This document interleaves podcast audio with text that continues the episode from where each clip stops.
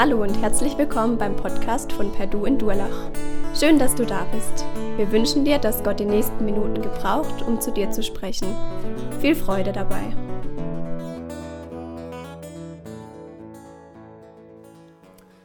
Ja, wir beginnen mit einer ersten Folie.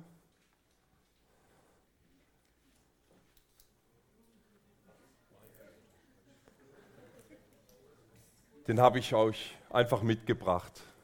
Das Beste vom Besten. Geschenkt. Einfach nur noch Schlüssel rein, starten und eine Probetour drehen. Ja, darf ich vorstellen, der Römerbrief. So cool ist er. Der Römerbrief, das Beste und das Feinste, einfach Evangelium pur. In keinem anderen Schreiben haben wir so dichte Gedanken, zugegeben, nicht ganz einfach und natürlich zugegeben, man merkt die 2000 Jahre schon und den Hintergrund des Judentums und des jüdischen Denkens, der bei Paulus da ist. Und die Gemeinde, ich weiß nicht, ob es Predigtreihen vorher auch schon gab, immer wieder zum Römerbrief, weil wenn wir uns jetzt dieses tolle Auto angucken, dann würde ich jetzt sagen, die seit Jahresbeginn beschäftigt sich die Perdu-Gemeinde ja, so mit dem Kofferraum. Also sprich Motor und Innenausstattung, das war alles schon vorher, Kapitel 1 bis 11. So die wesentlichen Facts. Und jetzt ist ja nicht ganz unwichtig, Kofferraum. Gut, bei dem Auto, das kauft man nicht wegen Kofferraum, da braucht man ein bisschen andere Kutsche, gibt es andere Modelle auf dem Markt. Ähm, kriegt man aber auch vom selben Konzern. Aber jetzt zu Schluss mit der Schleichwerbung. Ich fahre im nächsten Leben vielleicht mal Probe irgendwo im Himmel muss ich auch da was tun. Ähm, als ich gehört habe, Immanuel ruft an, hey, ähm, wir haben einen Termin ausgemacht und eigentlich haben wir erst einen Termin ausgemacht und nicht irgendwie das Thema. Dann hat er gefragt, bringst du ein Thema mit? Dann habe ich gefragt, was macht er denn gerade? Ja, wir haben gerade Predigtreihe Römer. Ähm, da wäre noch was übrig, Römer 16. Und das ist dann das nächste Bild. Das ist so meine Aufgabe, die jetzt noch übrig bleibt, euch von dem Auto mitzugeben, Römer 16. Wir haben den Text und ich ähm, möchte die erste Hälfte mit euch lesen und mich auch darauf ein bisschen konzentrieren. Also Gurte anschnallen und einige ahnen es vielleicht schon, das ist vielleicht jetzt nicht gleich vergnügungssteuerpflichtig, diese Art von Bibeltext. Ähnlich wie die Weihnachtsgemeinde, der ich mal Matthäus 1, die ersten Verse gepredigt habe an Heiligabend über den Stammbaum von Jesus. Da hört man auch, wie die Gemeinde immer stiller wird, je länger ich vorlese und mich durch, ähm, artistisch durch die Namen äh, wälze. Aber lasst euch überraschen, dieser Text hat es in sich. Die ersten 16 Verse. Ich empfehle euch unsere Schwester Phoebe, die den Dienst an der Gemeinde von Kenchrea versieht, dass ihr sie aufnehmt in dem Herrn, wie es sich ziemt für die Heiligen, und ihr beisteht in jeder Sache, in der sie euch braucht. Denn auch sie hat vielen beigestanden, auch mir selbst. Grüßt die Priska und den Aquila, meine Mitarbeiter in Christus Jesus, die für mein Leben ihren Hals hingehalten haben, denen nicht allein ich danke, sondern alle Gemeinden der Heiden und die Gemeinde in ihrem Haus. Grüßt Epänetus, meinen Lieben, der aus der Provinz Asia der Erstling für Christus ist. Grüßt Maria, die viel für euch gearbeitet hat. Grüßt den Andronikus und die Junia, meine Stammverwandten und Mitgefangenen, die berühmt sind unter den Aposteln und vor mir in Christus gewesen sind. Grüßt Ampliatus, meinen Lieben im Herrn. Grüßt Urbanus, unseren Mitarbeiter in Christus, und Stachys, meinen Lieben. Grüßt Apelles, den Bewährten in Christus. Grüßt die aus dem Haus des Aristobul. Grüßt Herodion, meinen Stammverwandten. Grüßt die aus dem Haus des Narzissus, die im Herrn sind. Grüßt Tryphäna und Tryphosa, die im Herrn arbeiten. Grüßt meine liebe Persis, die viel gearbeitet hat im Herrn. Grüßt Rufus, den Auserwählten im Herrn, und seine Mutter, die auch mir eine Mutter geworden ist. Grüßt Asynkritus, Phlegon, Hermes, Patrobas, Hermas und die Brüder und Schwestern bei ihnen. Grüßt Philologus und Julia, Nereus und seine Schwester und Olympas und alle Heiligen bei ihnen. Grüßt euch untereinander mit dem heiligen Kuss. Es grüßen euch alle Gemeinden Christi. Bevor wir da näher drauf eingehen und hoffentlich Wertvolles entdecken, ganz kurz nochmal der Hintergrund. Wo ist denn Paulus gerade unterwegs zeitlich? Er hat in Ephesus gerade mit knapper Not ist er dem Tod entgangen. Ephesus, an dem er drei Jahre gewirkt hat, da kam es zum Aufstand. Er hat dummerweise eine Frau geheilt, die hat wiederum ihre Wahrsagegabe verloren und darum haben viele wichtige Männer im Hintergrund viel Geld verloren. Und da hört die Freundschaft auf. Aber bevor sie Paulus an den Kragen gehen können, springen andere bei und hauen ihn raus, halten ihren Kopf, ihren Hals dafür hin. Der Paulus zieht sich zurück, er geht, reist über Mazedonien weiter nach Griechenland und legt in Korinth einen Zwischenstopp ein. Da bleibt er drei Monate in dieser Hafenstadt und vermutlich dort schreibt er auch den Brief an die Römer. Aber er hat Pläne, die ihn schier zerreißen. Der eine Plan ist, er muss unbedingt zurück nach Jerusalem zur Urgemeinde, denn er hat ihnen versprochen, er macht die Tour nochmal über die neu gegründeten Gemeinden und er kommt mit dieser Büchse, die da durchgegangen ist. Er kommt mit dem Klingelbeutel, weil die Urgemeinde hat ziemlich harte wirtschaftliche Zeiten erlebt. Es gab Hungersnot, wirtschaftliche Nöte. Auch da die spannende Frage, ähm, man ist sich nicht ganz im Klaren, auch wenn man auf diese urgemeindliche Situation anschaut. Wir haben das immer als schönes Ideal, Güterteilung, ja, alle haben alles gemeinsam. Aber was, wenn das Geld wirklich aus ist? Und da springen jetzt plötzlich die neuen Christen ein, die neuen Gemeinden. Und Paulus wirbt für die erste Gemeinde und sagt, hey, dort ist der Glaube ausgegangen. Das ist eure Muttergemeinde. Jetzt zeigt euren Dank. Ihr seid teilweise wirtschaftlich besser gestellt, nicht jeder als in der neuen Gemeinde. Es gab viele Sklaven, viele Mittellose, aber auch manch einer, der das nötige Kleingeld hatte. Und so kommt er mit Geld und weiß, ich muss noch nach Jerusalem. Ich muss denen vor allem erklären, ähm, dass Gott Israel nicht vergessen hat, dass es überhaupt noch Sinn macht, für Juden das Evangelium zu bringen, weil Paulus war ja nur mit den Nationen beschäftigt. Deshalb im Römerbrief Kapitel 9 bis 11 lässt er sich darüber aus. Und der Grund seines Schreibens an Rom, eigentlich will er diese Reise nach Jerusalem möglichst, möglichst schnell abschließen, denn er will eine andere Reise machen. Ihn zieht es an das Ende der Welt, da wo kein Mensch eigentlich hin will. Ist doch so schön in Jerusalem oder in Korinth oder Ephesus. Aber Paulus will an die damals bekannte Ende der Welt, nämlich Nordafrika, Spanien, Gibraltar, da wo dieses Mittelmeer endet und ein angeblich noch viel größeres Meer kommt, das noch nie einer bereist hat. Und er weiß, dort am Ufer Spanien, Nordafrika, da gibt es einige Juden, und deshalb gibt es da auch noch andere Menschen im Römischen Reich und die kennen Jesus noch nicht.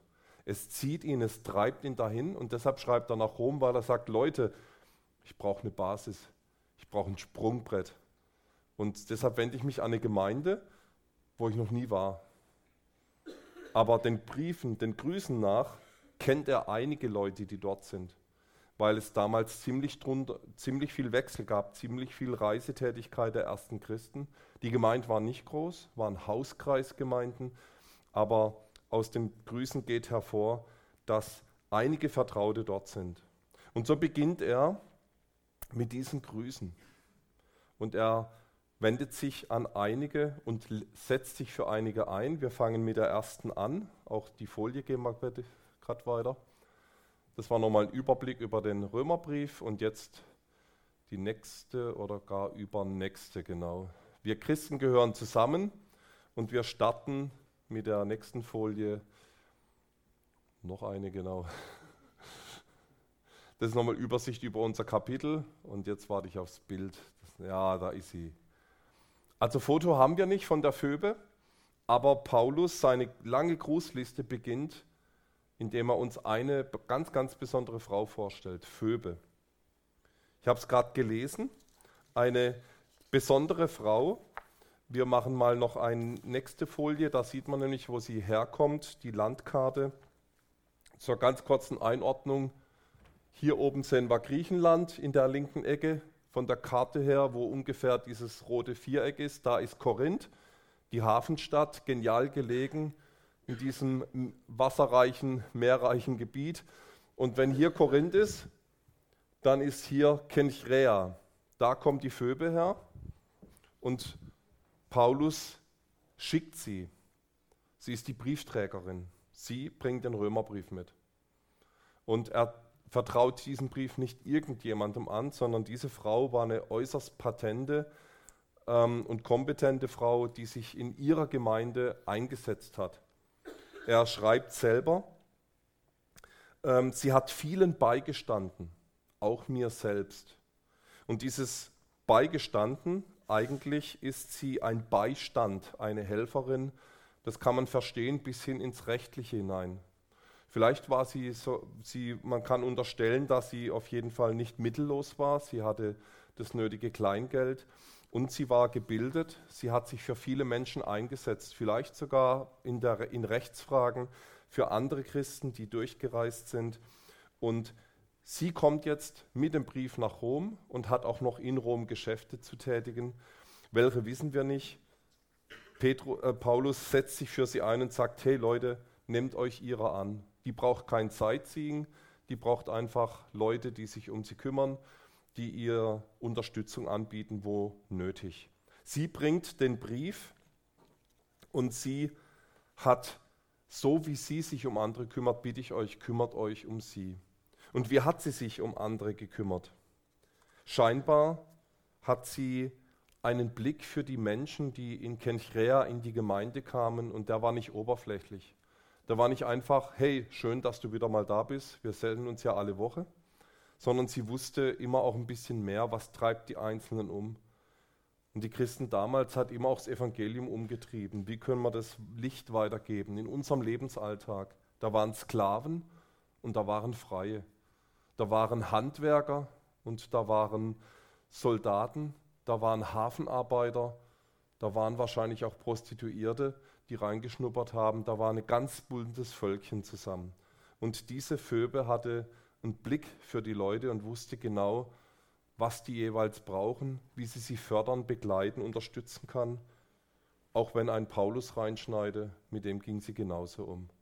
Ihm wurde sie auch zur Förderin. Und da fragt sich auch für uns, wie, wie begegnen wir uns so in der Gemeinde? Ähm, sehen wir den anderen oberflächlich. Klar, man kann nicht jeden gut kennen, aber manche doch schon, wo wir ein bisschen näheren Draht haben. Wissen wir, was so den Einzelnen umtreibt und vor allem, wo er geistlich unterwegs ist? Haben wir überhaupt eine geistliche Ausrichtung mit Blick auf unsere Welt, in der wir im Alltag wieder abtauchen? Oder ist es nur die Welt, die nötig ist, um Geld zu verdienen, um zu überleben, um die wenigen schönen Minuten am Wochenende mit anderen zu, zu verbringen. Phoebe war eine, die einen geistlichen Blick hatte, der die Leute gesehen und hat gemerkt, wo brauchen die Unterstützung, wo brauchen sie Beistand. Paulus schreibt, ich empfehle sie euch, dass ihr sie aufnehmt in dem Herrn, wie sich's geziemt für Heilige. Wörtlich eigentlich, dass ihr sie aufnehmt, dass ihr mit Hoffnung, mit erwartungsvollem Blick sie aufnehmt. Dass ihr also den anderen, der euch begegnet, dass ihr was erwartet, dass da jemand ist, der mit Gott unterwegs ist und Gott mit ihm. Und vielleicht könnt ihr Beistand sein, ein bisschen mithelfen. Das war die erste, die er vorstellt, Phoebe, die fremde Geschwister aufnehmen sollen. Gehen wir weiter zu dem nächsten. Jetzt kommt ein Paar, bei dem ich noch kurz verweilen will. Sicherlich, ach so, das war noch ein Blick auf die Wirkungsgeschichte. Phoebe galt als erste Diakonin, als Diakonisse. Und Um 1800 rum gab es verschiedene Aufbrüche, auch in unserem Europa. Ähm, Oberlin im Elsass und der Fliedner, das waren Leute, die sozusagen ganz neu die soziale Not gesehen haben, haben gesagt, wir brauchen Leute, die sich, die hingehen in diese Not zu den Menschen. Und damals wurde der Berufsstand der Diakonisse eigentlich richtig neu begründet. Der ist heute am Aussterben, aber über 150 Jahre, was Diakonissen gemacht haben. Der erste Kindergarten wurde hier in äh, Pfinstal eröffnet, 1850. Von, äh, da war eine Diakonisse, die in der Regel überall in den Gemeinden zuerst in die Kindergärten geschickt wurden, die da überhaupt mal gesehen haben, wir müssen uns um die Kinder kümmern, weil die Eltern sind arbeiten und weg und die gehen, Kinder gehen vor die Hunde und verwahrlosen. Und damals war Phoebe immer wieder eine, ein Vorbild. Das war der Impuls, um neu zu sagen, hey, wir müssen wieder neu einen Blick für die anderen kriegen. Das nur am Rande, diese Frau, keine 2000 Jahre her, sondern eigentlich brandaktuell. Gehen wir weiter zum nächsten Paar. Mit wahrscheinlich die bekanntesten, ein Ehepaar, Priska und Aquila. Eigentlich Juden, waren sie und dann aber zum christlichen Glauben gekommen.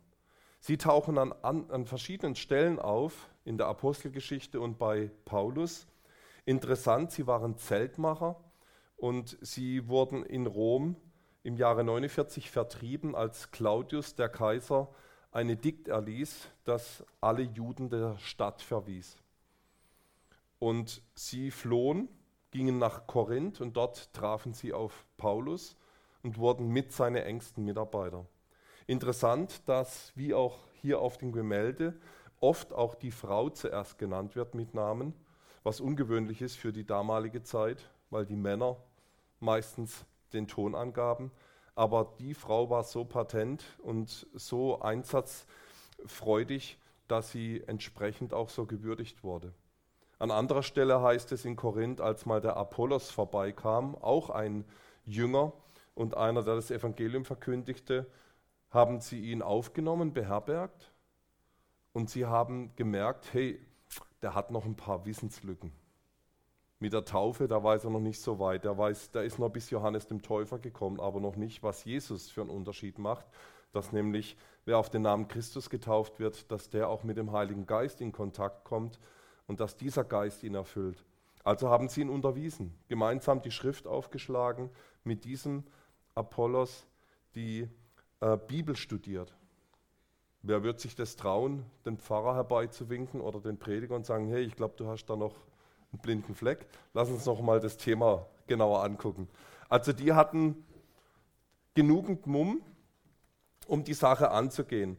Sie sind dann mit Paulus nach Ephesus gezogen und dort heißt es, wie hier in Vers 4, die für mein Leben ihren Hals hingehalten haben. Also die haben sich wirklich verwendet für Paulus. Sie haben ihm Arbeit gegeben, waren Arbeitgeber, damit er es überhaupt über die Runden kam. Sie haben ihn aber geistlich unterstützt und haben sogar in ganz kritischer Situation dafür gesorgt, dass er mit dem Leben davonkam damals in Ephesus. Und Paulus sagt, und die waren jetzt wieder zurück in Rom. Also auch hier diese brutale Mobilität und Beweglichkeit ähm, erinnert ein Stück weit wieder ganz stark an unsere Zeit. Ich habe echt den Eindruck, dass wir bis 1900 und bis ins 19. Jahrhundert, 1900 rum hatten wir hier relativ gesettelte Zeiten in, in Europa und Urchristenheit, multikulturell, multireligiös. Das ist die Situation, in der wir heute zunehmend uns wiederfinden. Globalisierung, das ganze Thema. Das ist die Zeit, die das Neue Testament kennt. Also wir entfernen uns zeitlich eher nicht, sondern wir kommen wieder ein bisschen näher an diese Urerfahrung. Und diese zwei, für die setzt sich Paulus ein, ähm, weil er sagt, grüßt sie. Die sind mir einfach ganz wichtige Mitarbeiter und die waren kaum in Rom angekommen, haben die wieder ihren Hauskreis aufgemacht, haben sofort wieder Gemeinde gebaut. Und die römische Gemeinde bestand aus verschiedenen Hauskreisen. gab kein Kirchengebäude, kein Gemeindehaus, die strafen sich an verschiedenen Ecken und Enden. Jetzt aber zu den einigen anderen, und die mache ich nur in Auswahl, einige weitere Personen.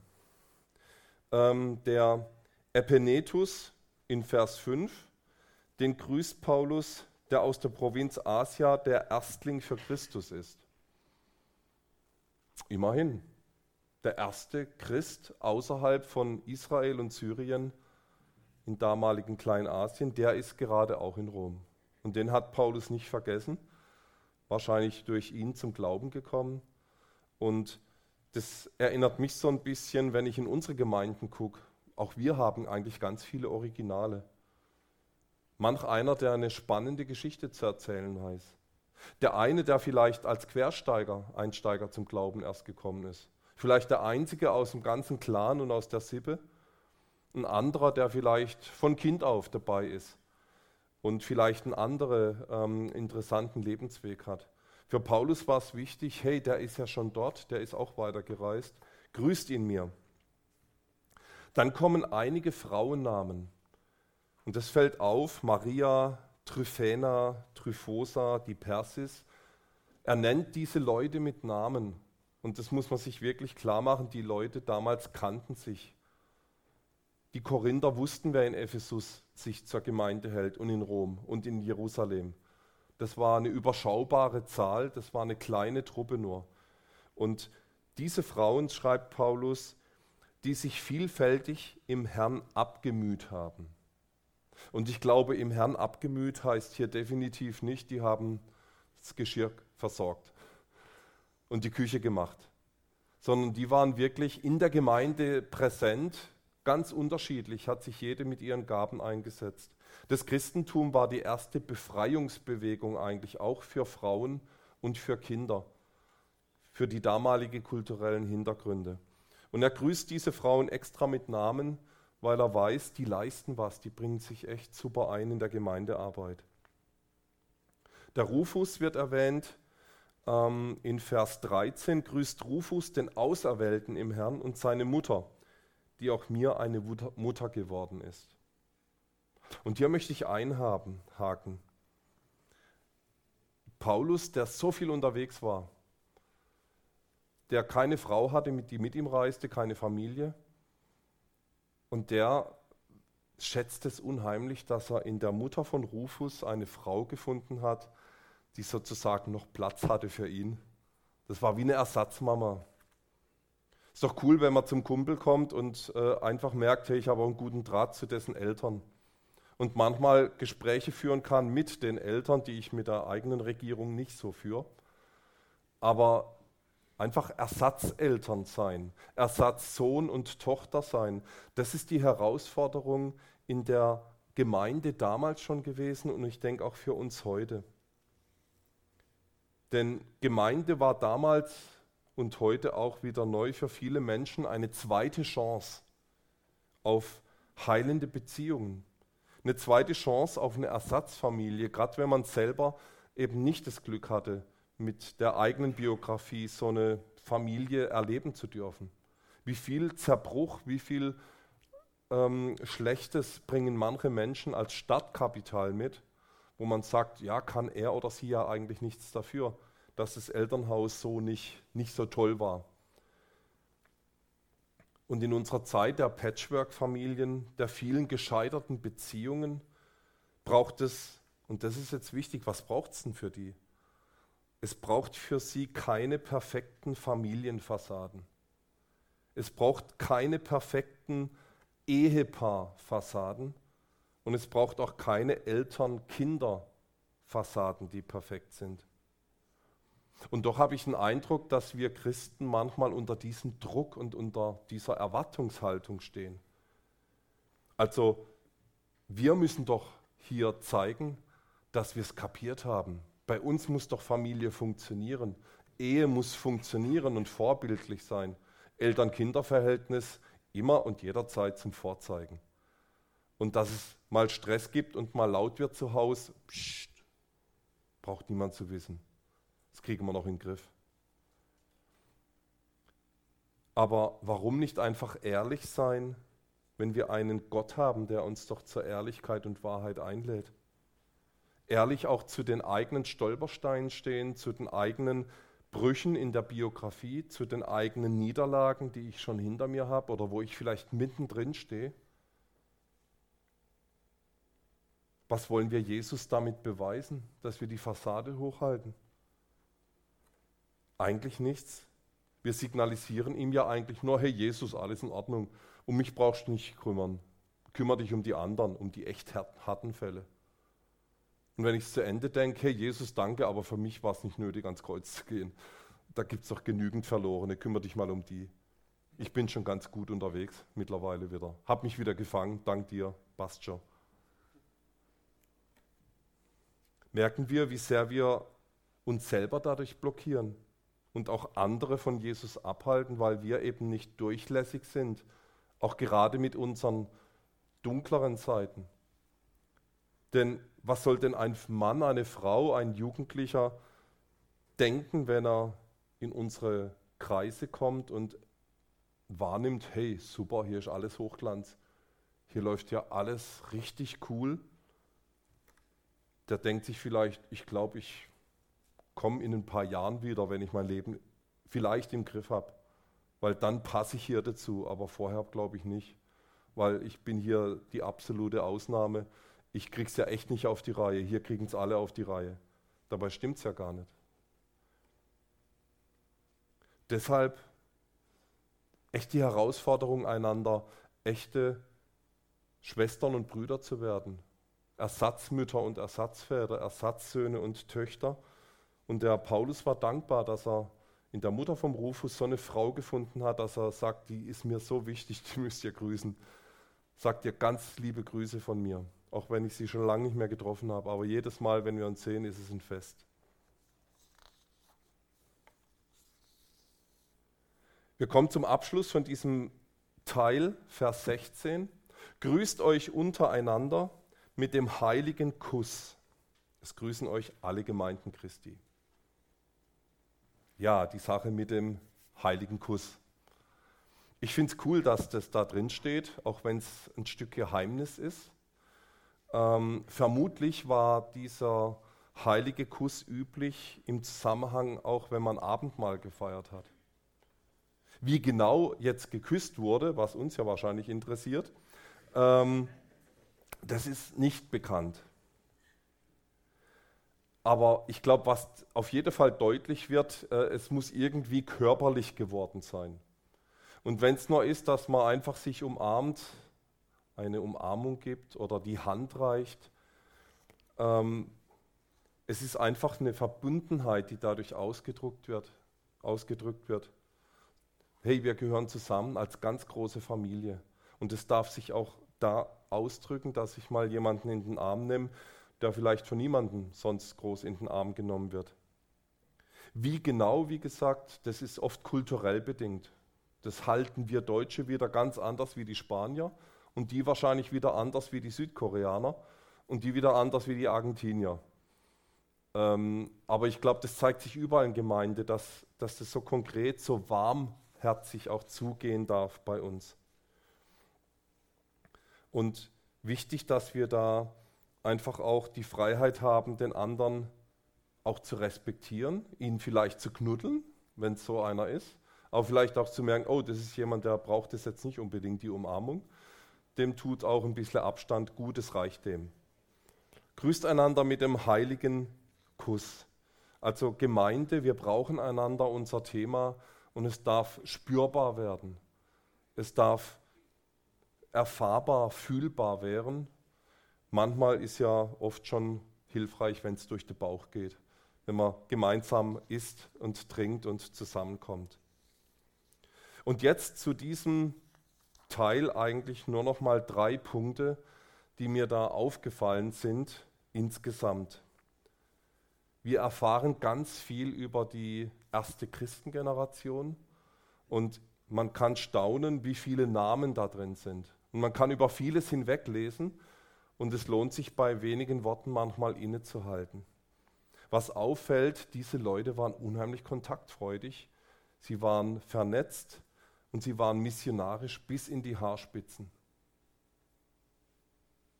Die waren einfach unterwegs in einer Zeit, in der es, vielleicht war das ihr Glück, die meisten nicht viel hatten.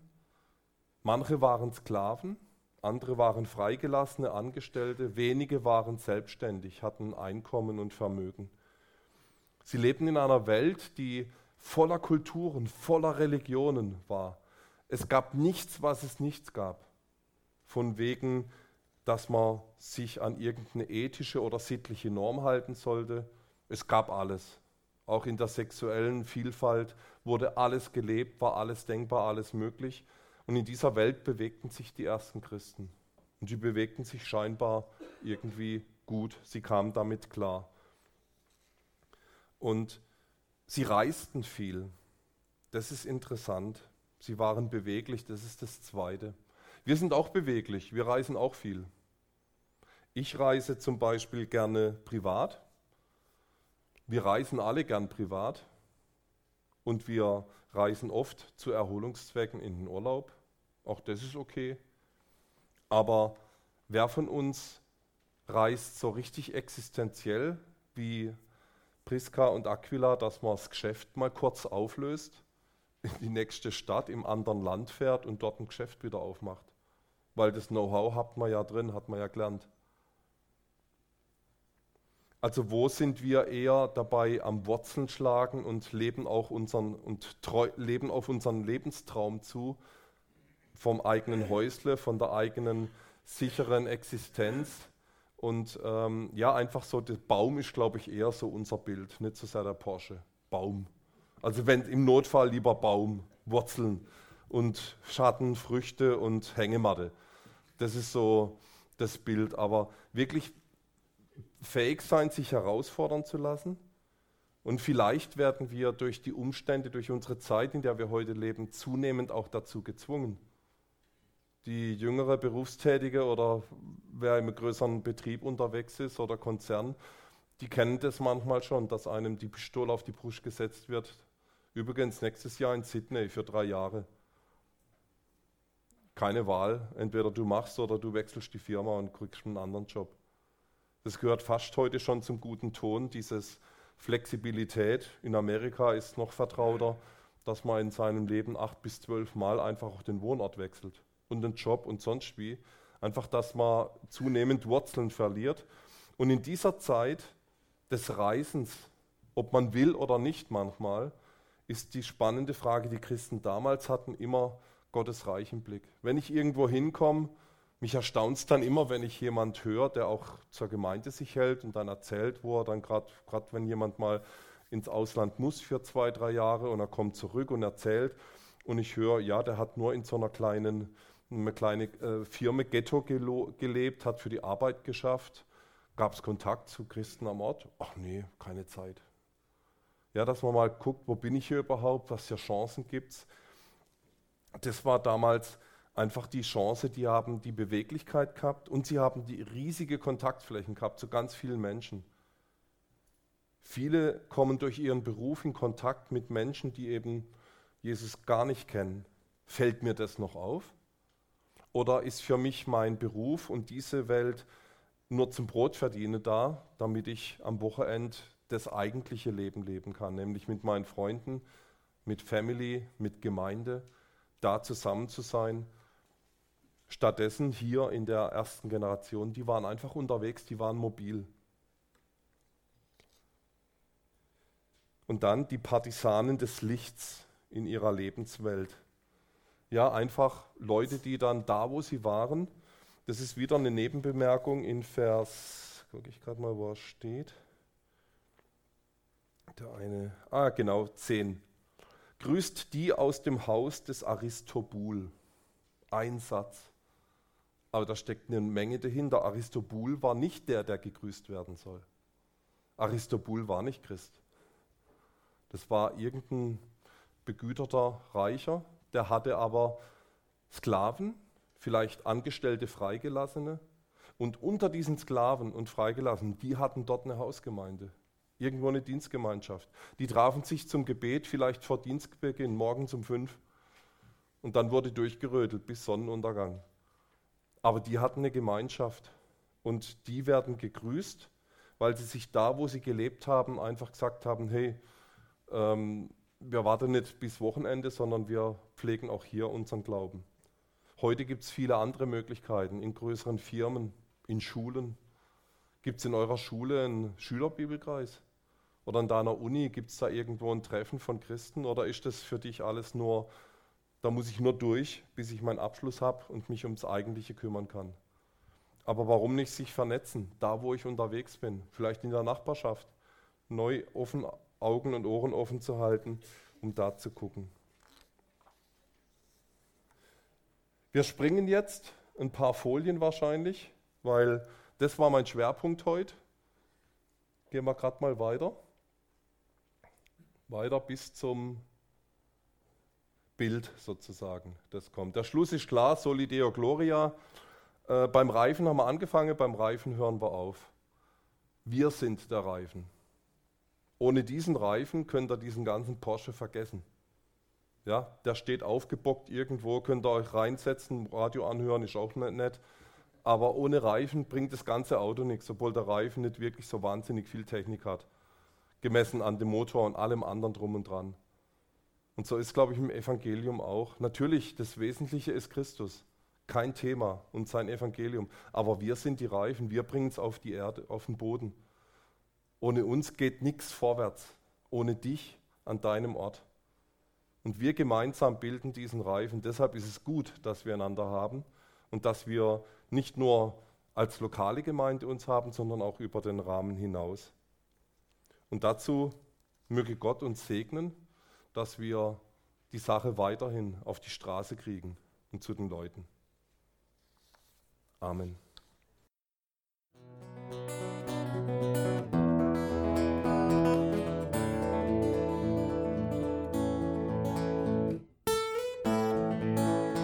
Wir hoffen, der Podcast hat dir weitergeholfen. Falls du noch Fragen hast, besuche gerne unsere Homepage unter www.per-du.church. Hier findest du alle wichtigen Infos zur Gemeinde und zum Glauben. Tschüss und bis zum nächsten Mal.